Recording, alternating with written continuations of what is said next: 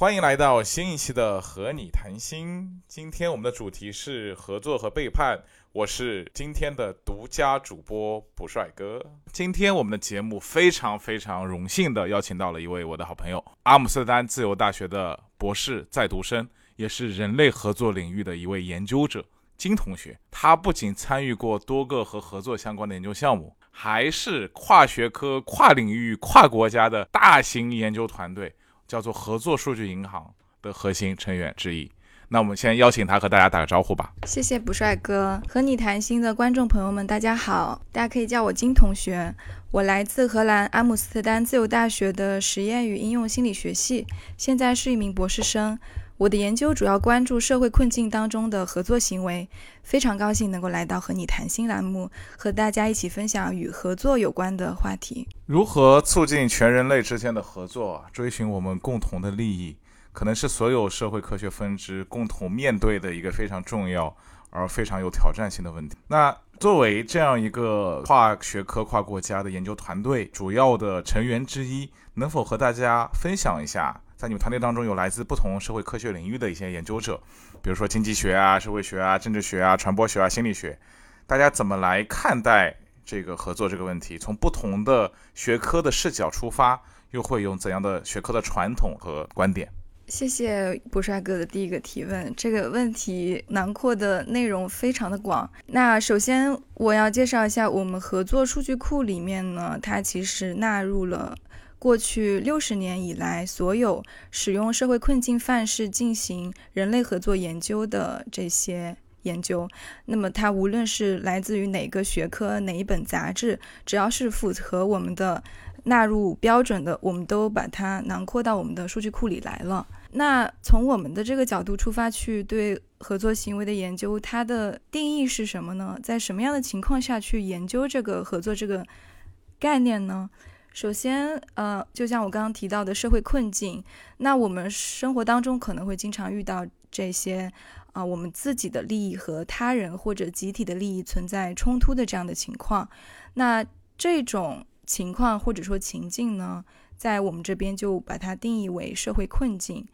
在这种社会困境，也就是在我们个人与集体利益产生冲突的情况之下，如果个体做出符合集体利益的行为，那这时候我们就可以把它称之为是一个合作的行为。在我们的现实生活当中，比如说纳税行为，其实是一个呃比较啊。有代表性的一个合作行为，因为你作为公民，你纳的税其实是帮助国家或者说政府去组织一些啊公共物品来呃让所有的在这个社会当中的人去获益。这个时候很明显，你的工资其实是能够给你带来个人收益的，但是你上交了之后，那可能最后你的获益会通过说政府提供的公共物品这种形式来最终返还到你的身上。那么各个领域和呃学科呢，在研究合作行为这个在理论取向、研究方法和结果应用上，它都有他们自己比较独特的一个贡献。比如说这个呃生物学，尤其是演化生物学，它在研究合作的时候，会更加关注啊合作行为它进化的一个原因，比如说提高个体生存和繁殖的一个成功度。促进整个物种繁衍等等这些原因，那么他们不仅会研究生物体之间的合作，也会研究生物体内部不同的器官组织、不同的呃子单位之间的一个合作啊。那还有比如说应用数学当中的博弈论，我们大家可能都有听过，它主要的一个取向是用公式的方式表达主体的行为会带来怎么样的结果。并且博弈论的研究比较注重呃策略的一个优化，在给定他人的策略的情况下，自己选择什么样的策略会获得最优的结果。那当一种策略能够实现集体的最优结果，就可以被称为是一种合作的策略。我们再来看一看经济学当中啊，那比如说更加宏观的制度经济学，它在研究合作行为的时候，其实更关注的是。不同的制度和经济行为以及经济发展之间的一个关系，呃，我们日常生活当中其实可以看到一些很正式的制度，比如说法律、行政法规，还有一些非正式的制度，比如意识形态、习俗和规范。那么这些制度呢，规定了人们能够做什么，不能够做什么，啊应该做什么，不应该做什么。当前的制度，呃，能否减少冲突，能够能否促进合作，是否我们需要去寻求制度上的一个变革？这个可能是宏观的制度经济学比较关注的一个问题。那在比较微观的行为经济学这个领域，那它主要研究的是。呃，有限理性个体的一个偏好、信念、评价和行为，并且他经常用经济游戏范式去模拟现实生当中的生活情境，来看看人们在实验室当中是如何做一些金钱的决策的。刚刚说了那么多其他学科的这些研究视角，那作为一个社会心理学家，你们社会心理学又是怎么样来研究合作问题的呢？哎，说到重点上了。呃，我们社会心理学呢，研究其实分为四个呃研究的水平。通常呢，我们会去关注一个个体内的水平，比如说研究个体在社会情境当中他的一些社会认知、情感和经验的一些机制。那除了这个水平之外呢，还有啊从人际和互动的一个水平，社会心理学会去研究在给定的情境当中。所发生的这个人际过程，那从呃人际层面再往上走，我们可以上升到一个社会位置或者说群体内的水平。在这个水平上，我们会去研究社会行动者在社会当中的一个位置，以及他们在互动的过程当中会受到他们自己的这个在群体里的排序位置或者说资格和类别的呃什么样的影响，最终上升到一个。意识形态的一个水平，也就是我们的群体间的一个水平。社会心理学可能会关注，或者说考虑研究参与者他所携带的信念、表征、评价和规范系统。那从这四个研究水平，其实社会心理学家都有涉及到对呃合作行为的研究和理解。比如说，从个体内的水平，我们会去关注。那个体的哪一些心理因素和哪一些比较稳定的倾向，会跟我们的合作行为，或者说更广泛的一个亲社会行为会有什么样的关系？那到了人际啊的这个水平呢？呃，社会心理学其实延续了库尔特·勒温关于心理场的一个理论，他会去认为行为是随着人与环境这两个因素的变化而变化的。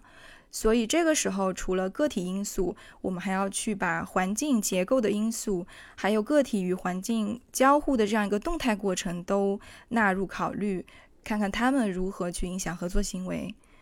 呃，如果再往上升的话，可能就是会到啊比较宏观的，或者说。呃，社会学取向的社会心理学，它会比较强调一些社会动力因素对个体行为的影响，比如说社会规范、民生系统，还有社会关系啊这些方面的变量。那除此之外呢，跟这个社会学或者说社会心理学比较相近的，还有一个学科可能是啊我们的人类学，比如说进化人类学中，它会问到的一个问题。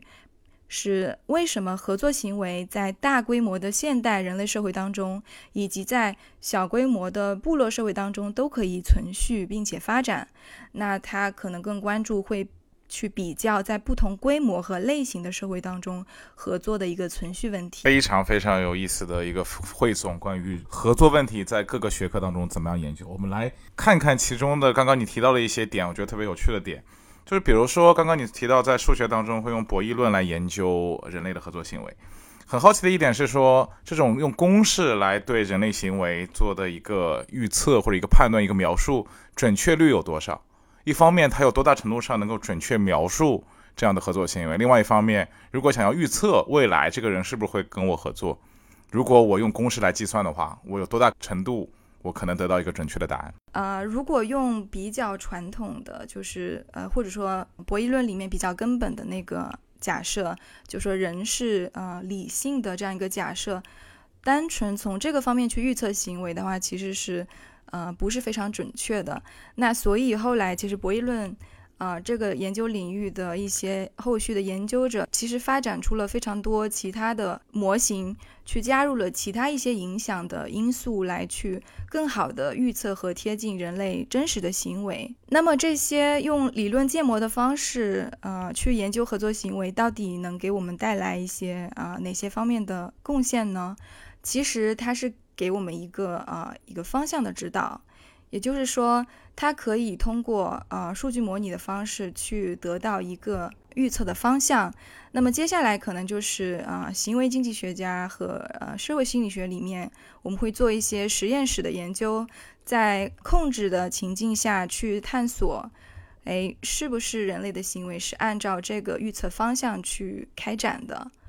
那再到呃实验室之外的，比如说我们现实的生活环境当中，去对行为进行研究的话，可能社会学、人类学他们要进行一些现场的实验、田野的调查，去看一看实验室当中的研究啊，这个结果能不能在现实生活当中被观察得到。那举一个具体的例子吧，比如说进化论当中，呃，有一个间接互惠理论，那当然用呃理论建模的方式，我们也可以去推断。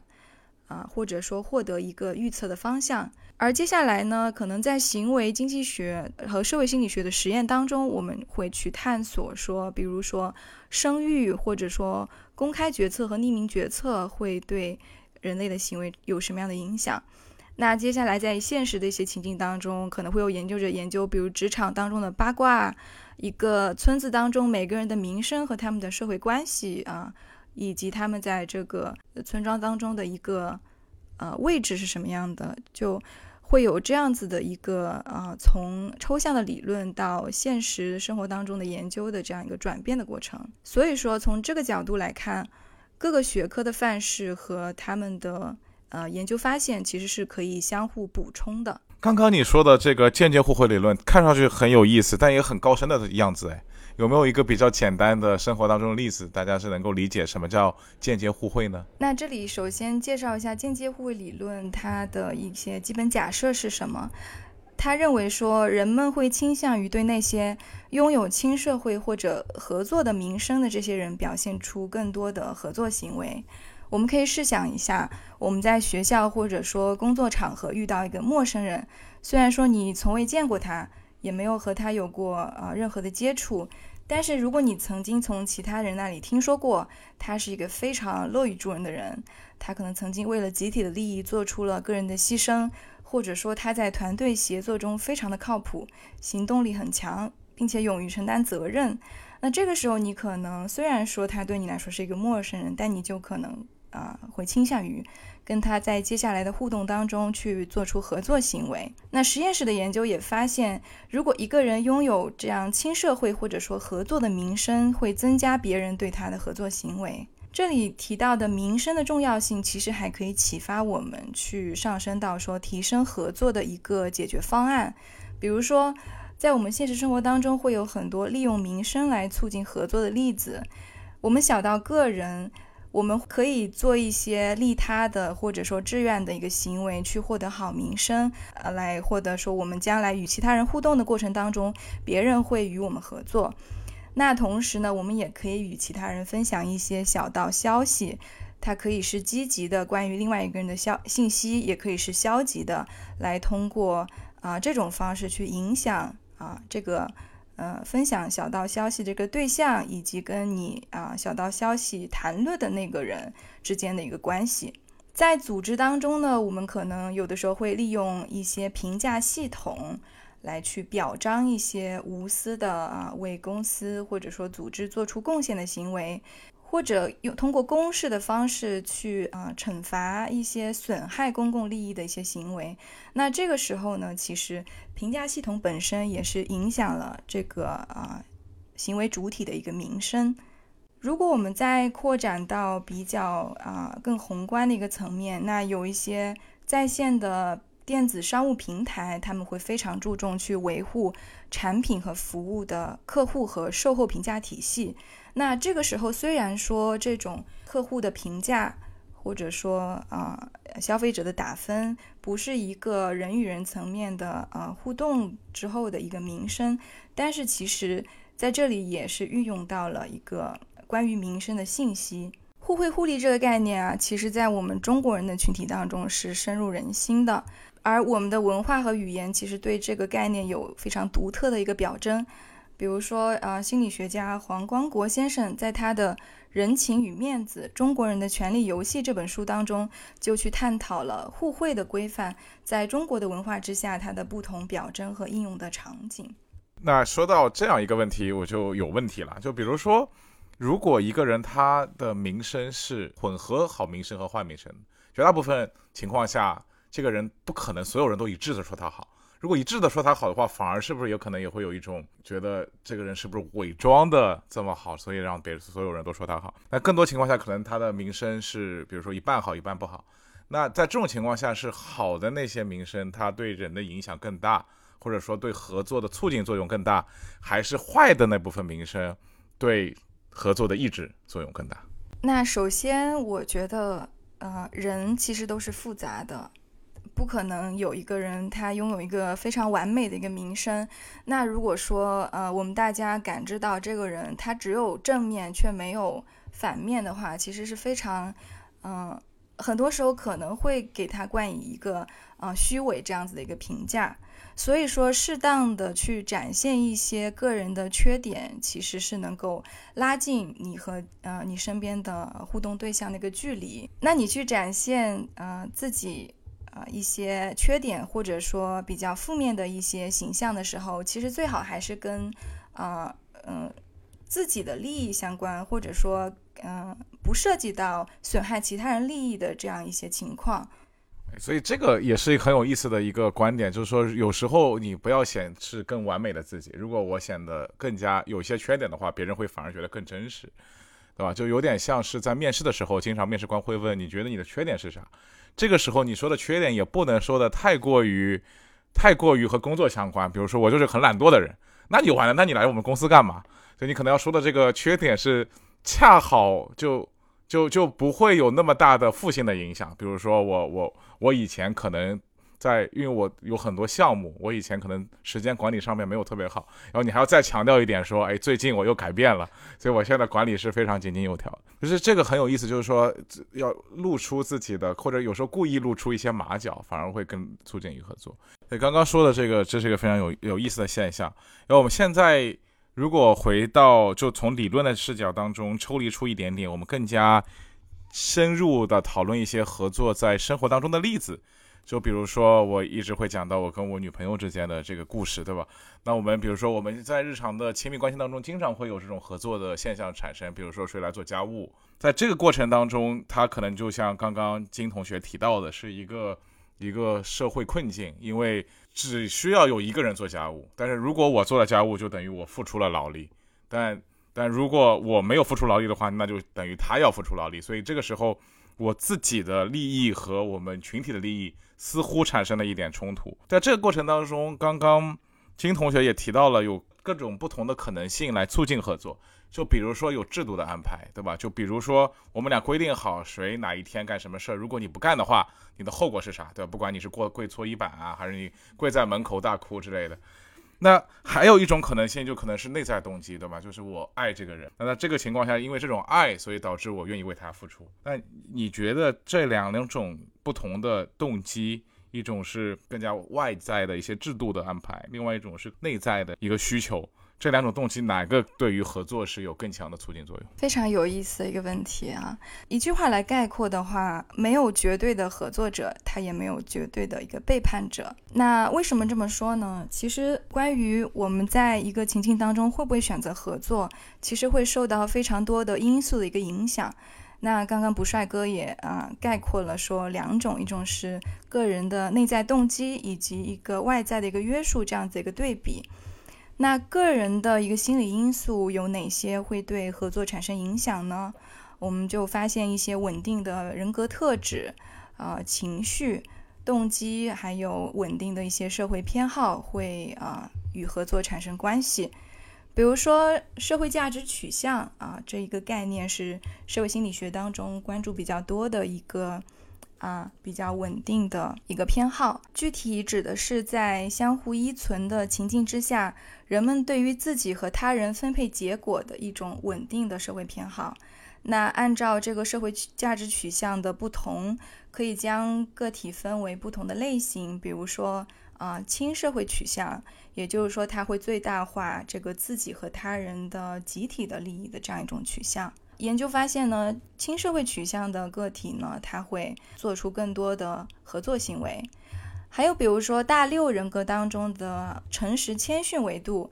大五和大六人格当中的一个宜人性这样子的人格特质的维度，都是跟个体的合作行为有着啊正向的关系的。那么再说到黑暗三人格，比如说自恋、马基雅维利主义和心理病态这些特点，其实是和合作有一个负面啊负向的一个关系。如果说到其他的一些特征，比如说信任倾向，还有说你的情绪。其实他们都可能会对合作产生影响。当一个人他在特质层面就是更加倾向于信任他人的时候，那他可能在不同的情境当中做出的合作水平就比那些在特质上不信任他人的会更多一些。那么在情绪方面，嗯，其实快乐的情绪它不一定会促进合作，反而一些负面的情绪，比如说内疚、羞愧，有的时候能够提高你的合作行为。呃，还有一个很有意思的发现是。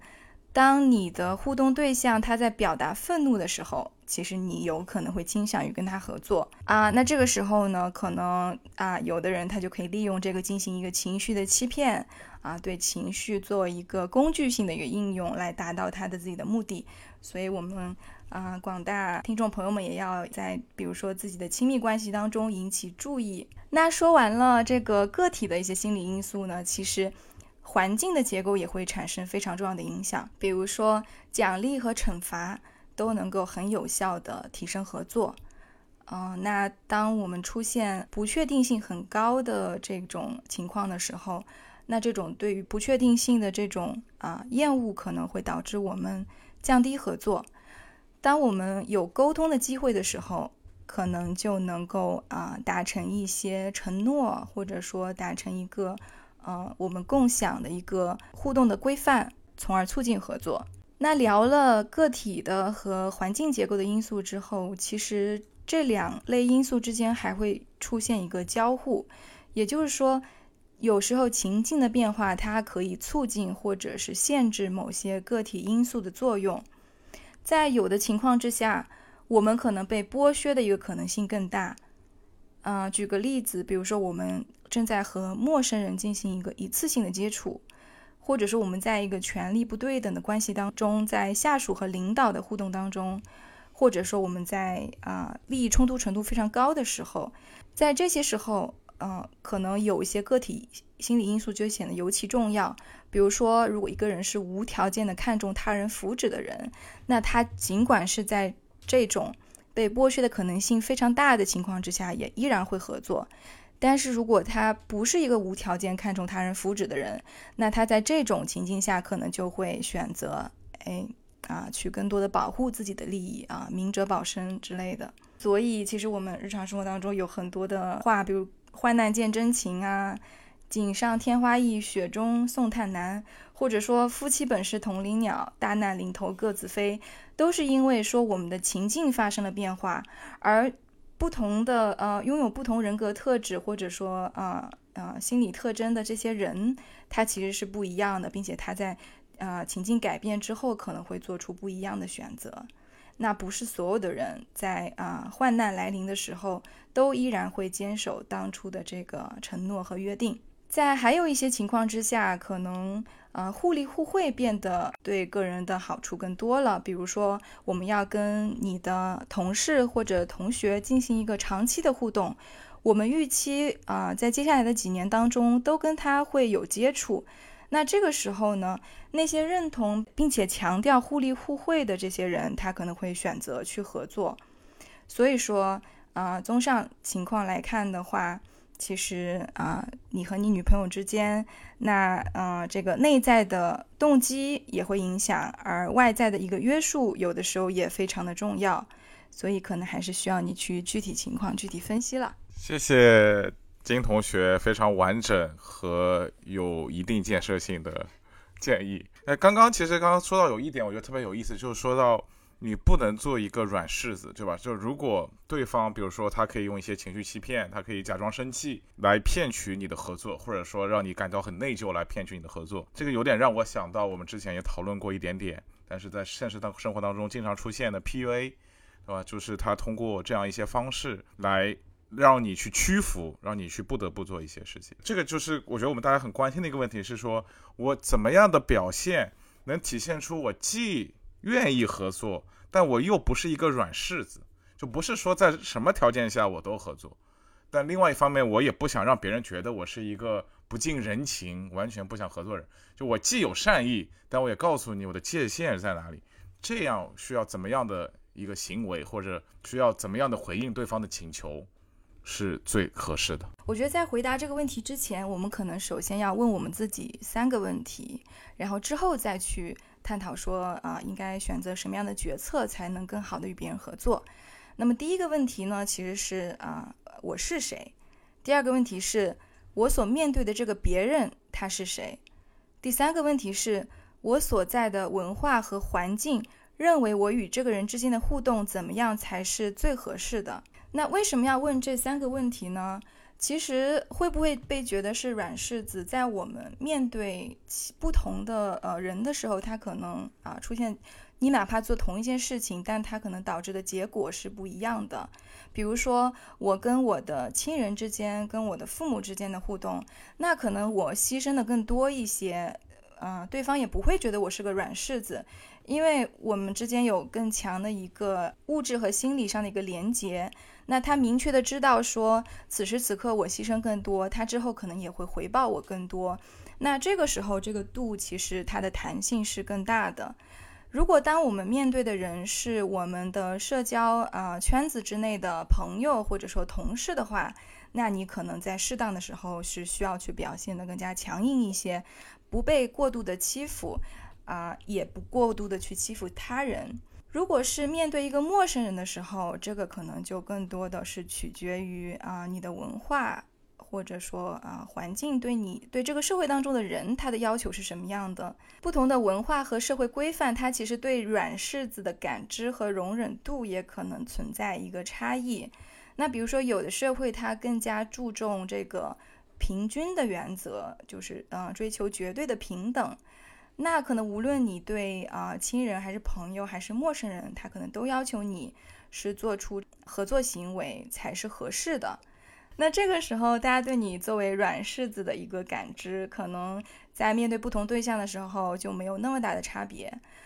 啊。那在有的文化下，他可能很强调，比如说互利互惠这样子的一个情况。这个时候，如果说你。一直在被欺负的话，人家可能就会觉得说你没有能力去啊维护你自己的一个利益和你的啊位置，也没有办法去啊给到别人一个反馈，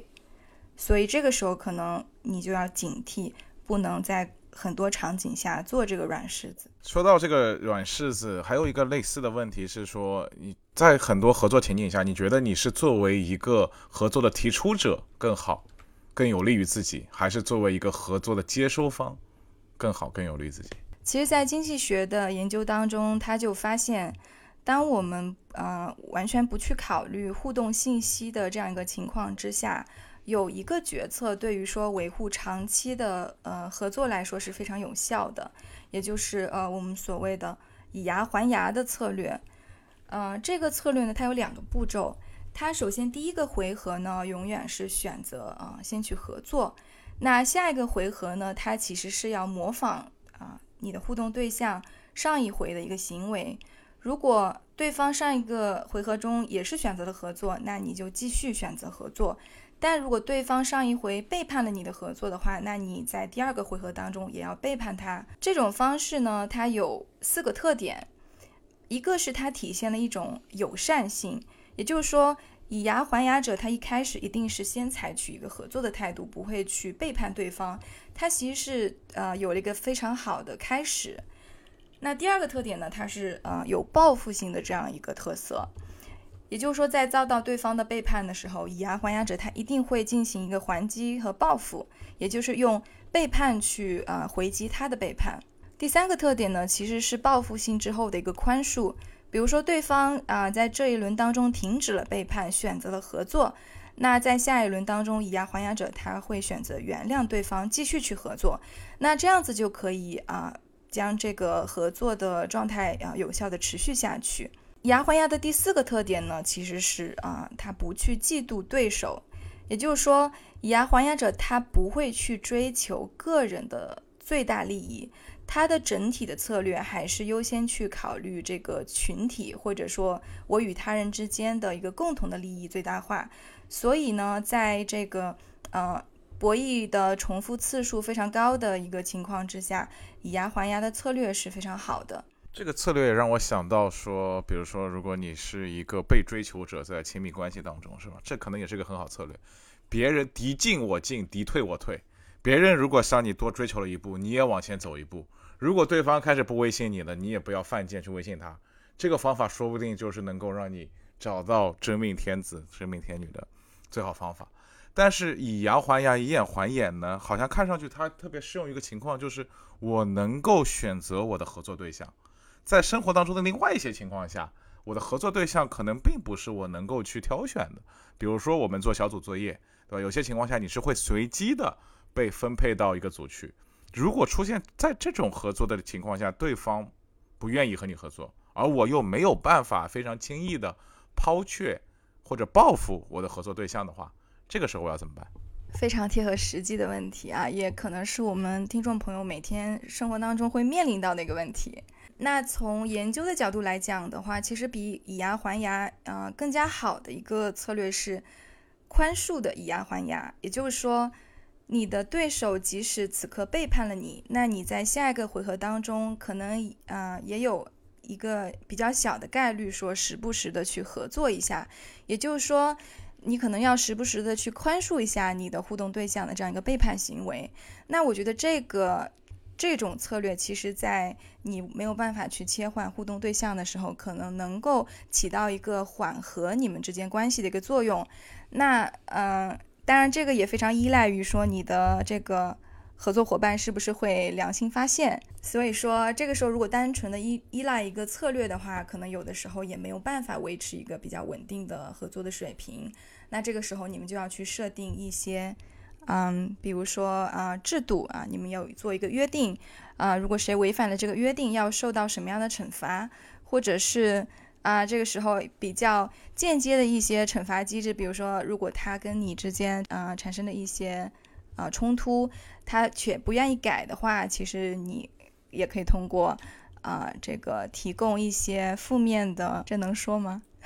提供一些负面的这个呃声民生的信息来去给他造成一个威慑力，然后让他做出行为的改变。也就是我们常说的，就是背后传递小道消息。说到这个背后传递小道消息，我倒有个问题，因为在你传递的时候，对方就传递小道消息本身，它的意思就是说，对方可能不知道谁在传，甚至对方有可能不知道有没有消息在传。那在这个过程当中，是不是更多我并不是想要威慑对方，而是我想要报复对方？就对方不一定他会改变，对吧？我这个这个小 A 他不一定他就会开始参与小组合作，但他可能某种某种程度他被其他人也拉黑了，就其他人也不想跟他合作了。但他可能不知道到底是谁干了这个事儿，让他成为了那个不受欢迎者。所以是不是在这个过程当中，其实我更多做到的是一个一个一个所谓的报复，这个会对对方会对小 A 会有实际的。这个改变吗？其实我们日常生活的交往，它一定不是一个真空的一个实验室，或者是或者说计算机的一个环境。那我们肯定是离不开情境和对你与他之间关系的一个分析。那呃，有一个研究也发现，当你跟这个人之间你们的关系非常的亲密且没有办法去呃切换的时候。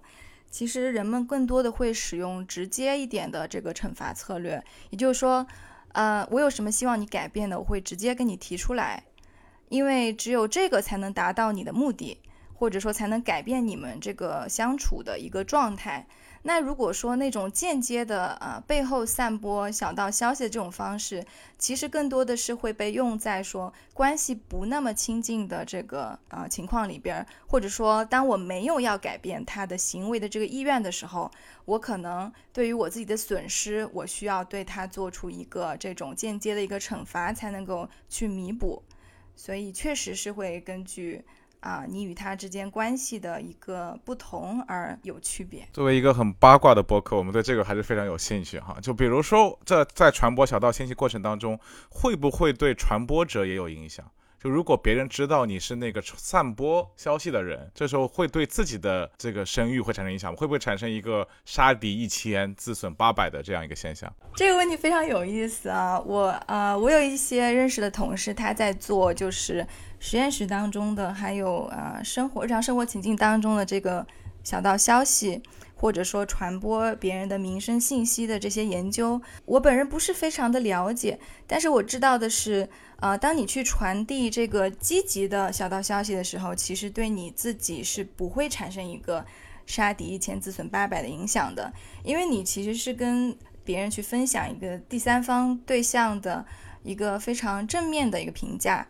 其实可能会让你，呃，听到你这么说的那个人感觉到说。啊，你身上的一些正面的一个品质，而且他在听到这些正面的评价的时候，可能会把他当时当刻的一些正面的、积极的一些情绪状态跟你去结合起来，所以其实这个可能能避免掉一些这个可能的隐患。好，刚刚一直在聊的是说我们不得不进行合作的情境，或者说是在一个社群当中合作情境。我们现在假想另外一个情况，这个情况在生活当中也经常会出现。比如说，我要开始一个新的研究项目，然后这个研究项目当中我有 B、C、D 三个人，这三个人我都知道，小张、小王、小李，他们都是这领域的专家。我要找谁去合作呢？我希望找的那个合作者。他是能够长期很靠谱的跟我合作，而不会说把我一个刚刚想出来的想法偷过去，去产生他的产品，影响到我自己的创业，或者或者影响到我自己的生意，影响到我自己的研究。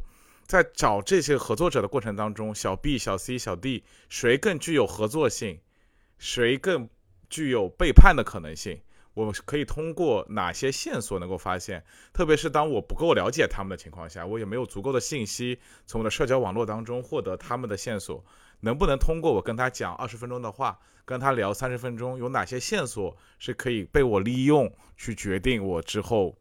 能够和他们合作还是不合作的？这个问题确实是非常难回答，毕竟人心叵测。我们是有成语去形容这样一种啊情况的，就像布帅哥刚刚提到的。可能在你不认识他们的情况之下，首先你从第三方或者你们共同认识的人那里去获得一些关于他的这个民生信息，可能是比较靠谱的啊。你需要首首先要去做的这样一件事情。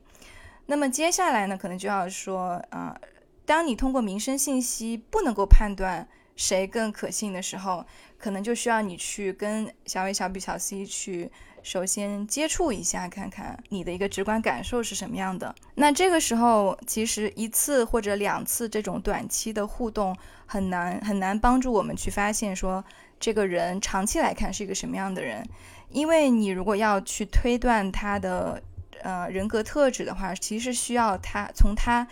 在日常生活当中不同的情境当中稳定的表现出来某一个倾向的啊特质，或者说某一种。啊，行为才可以去推断说这个人是什么样的人。所以说我们在啊这种情况下，可能更多要做的是去了解到呃已有的一个啊全比较全面的信息。其次呢，是要啊真正的去跟他去互动。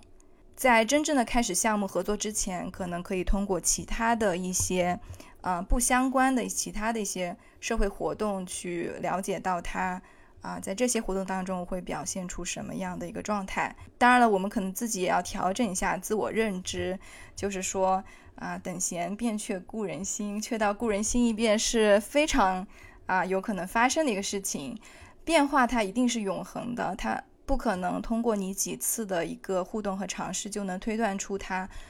未来在做每一件事情的时候，他都是这个样子的人啊。那在这种情况之下。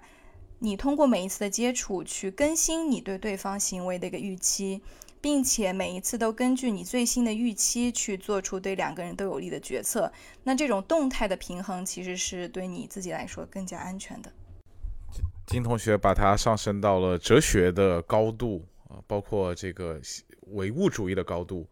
也非常很好的呃总结了我们刚刚关于这些我到底应该找谁合作，我跟谁合作更合适，我应该怎样跟这些人合作的这样一个更加个体化的问题。我们现在回到一些更加抽象的角度，我们现在来讨论一下，说这在人群当中是不是会有一群人比另外一些人更加。喜欢合作，或者说更加倾向于合作，或者说更加具有合作性。就比如说，一直好像有这样一种传闻，说女生比男生更加善于合作，或者说更加倾向于合作。男的说男和男的相见就像两虎相斗，就两个人一定要是打架的。女生和女生相见呢，可能有更多的这种合作的可能性。那事实上是这样子的吗？这个问题非常有意思，我相信大家也非常的呃关注啊。当然了，呃，有一些。比如说进化理、进化论，还有社会角色理论，它确实会提出这样的假设：说女生相对于男生来说，会不会更加的温暖，更倾向于去合作啊？那其实呢，有一篇关于性别角色和合作行为之间关系的一个原分析，他发现总体来说啊，男性和女性他在合作一个水平上其实没有存在一个显著的差异，但是呢，我们会发现。呃，在不同的情况之下，可能还是会啊有一些差别。比如说，男生与男生之间互动的时候，他们的一个合作水平会比女生和女生之间一起互动的时候合作水平要更高。其实是跟不帅哥刚刚提出来的问题是刚好相反的一个结果，非常有意思。那也是跟。这个社会角色理论的假设是相反的一个结果。那在这篇文章当中，他的一个解释是说，可能从进化的角度来讲，男生和男生之间，那他啊需要去互动或者说去一起合作的场景，可能是啊，比如一起出去捕猎，一起要去抵御这个外族的一个侵犯，所以。男性他有更多的机会去去进到这样子的，呃，社会情景里面，说是需要我跟另外的一些男性一起去做一些事情，一起去达成一个集体的一个目的。但是女性和女性之间可能就比较少的有这样子的一些挑战和机会。那么，呃，从这个层面上去解释的话，其实男男之间的互动，他合作水平更高，也是有一定的呃进化心理学的这样一个依据的。还有一种情况是说，在混合的性别角色的互动当中，也就是当女性和男性混合在一起，他们进行互动的时候，发现女性比男性更加的合作。那这个结果其实是符合社会啊角色理论对于性别角色的一个刻板印象或者说一个期待的。因为可能虽然说女性不是在所有的跟男性的互动的情况之下都是在做一个择偶的这样一个情境，但是可能男性这个角色的出现，啊，就使得女性自己的这样一个社会性别角色显现了，所以可能会去启动他的关于自己性别角色的一些啊做符合自己性别角色的行为的这样一种情况。是很有很有意思啊，就是男女搭配干活不累是吧？男女之间的合作性是非常高。有意思的一点是说，那这种合作性在不同年龄层上面会不会有不同？就是老人是不是更加多的合作，比比如说我们这种毛头青年？确实有一些研究啊，探索了年龄和合作行为是不是有这样一个关系？是不是年龄更大的人他会更倾向于去合作？那包括啊，有一些研究者他也提出了一些啊理论去啊预测这个啊，去做出这样子的假设。比如说，呃，研究者认为年纪更大的人，他可能有更多的啊社会经历，他可能在啊社会化的过程当中学会了啊跟人合作才是符合自己长期利益的。这样一种行为，所以他可能在年纪更大的时候会更加倾向于去遵守合作这样子的一种社会规范。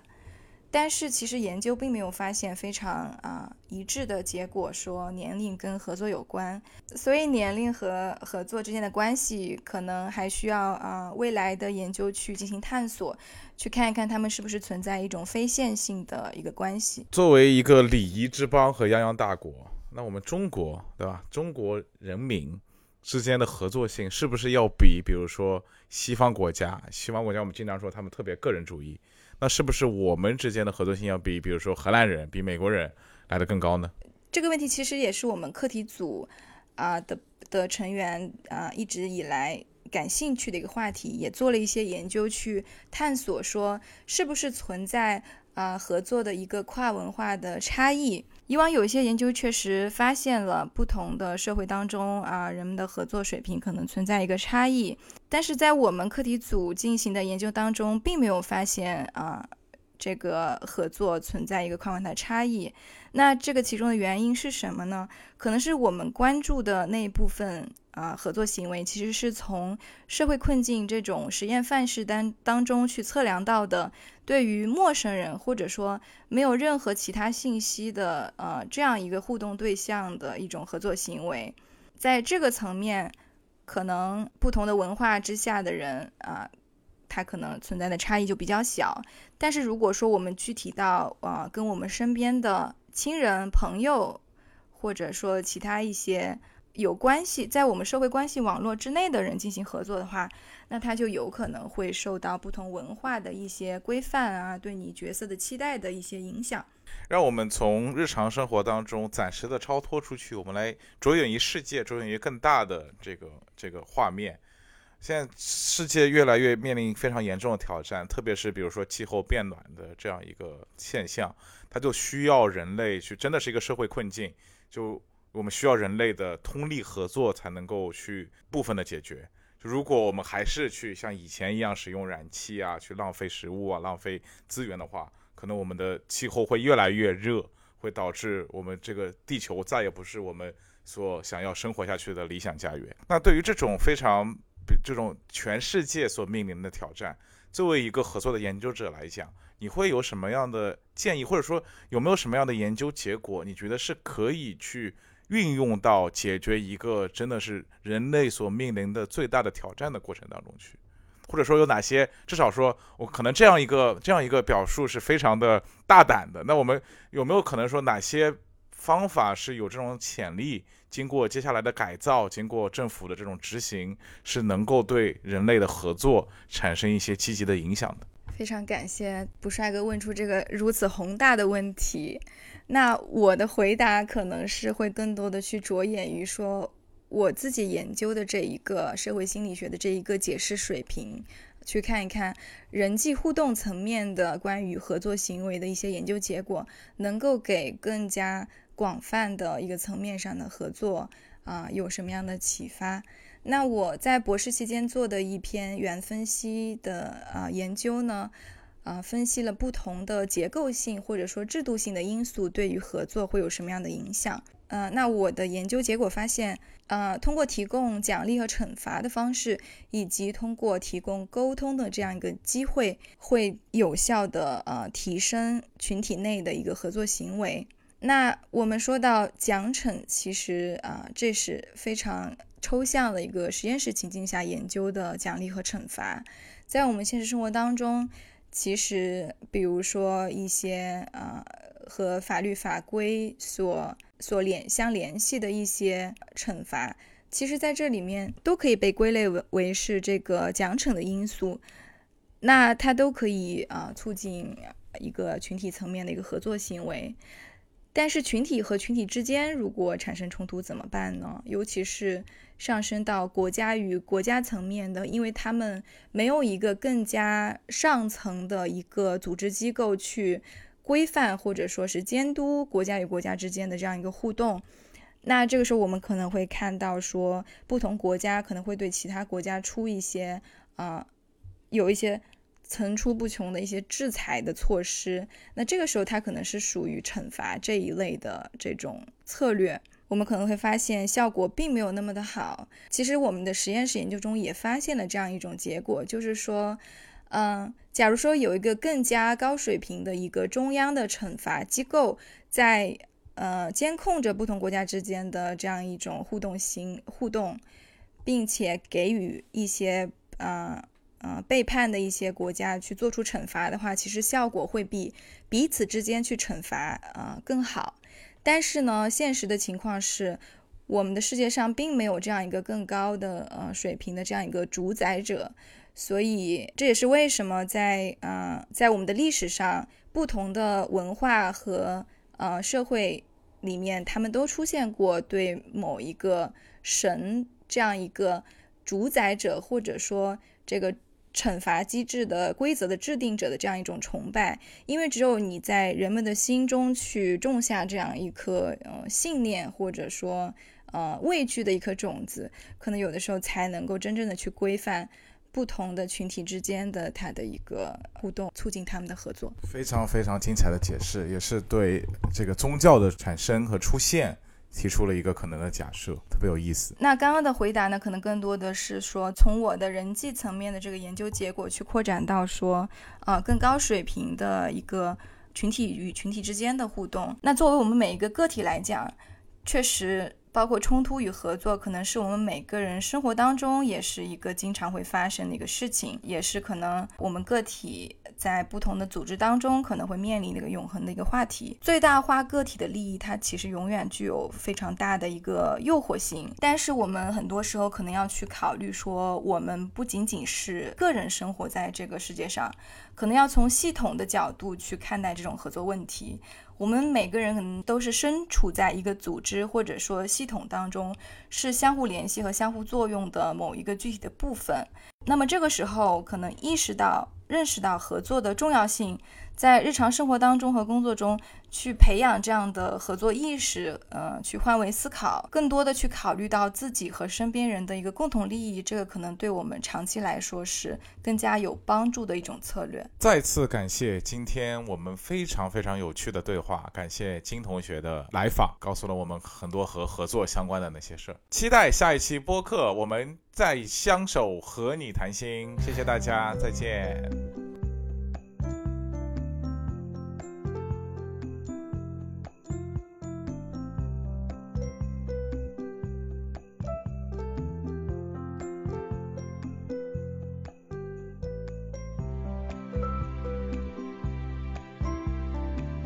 和你谈心是一档由几个在荷兰学习工作的心理学研究者发起的播客，旨在从心理学的视角来探讨我们的日常生活，分享有价值的研究，提供有意思的观点。很高兴能在播客中与你相遇，和你谈心。你可以在小宇宙、Podcast、喜马拉雅等平台收听我们的节目，也欢迎在评论区留下自己的观点。如果你喜欢我们的节目，记得在苹果播客给我们五星好评哦。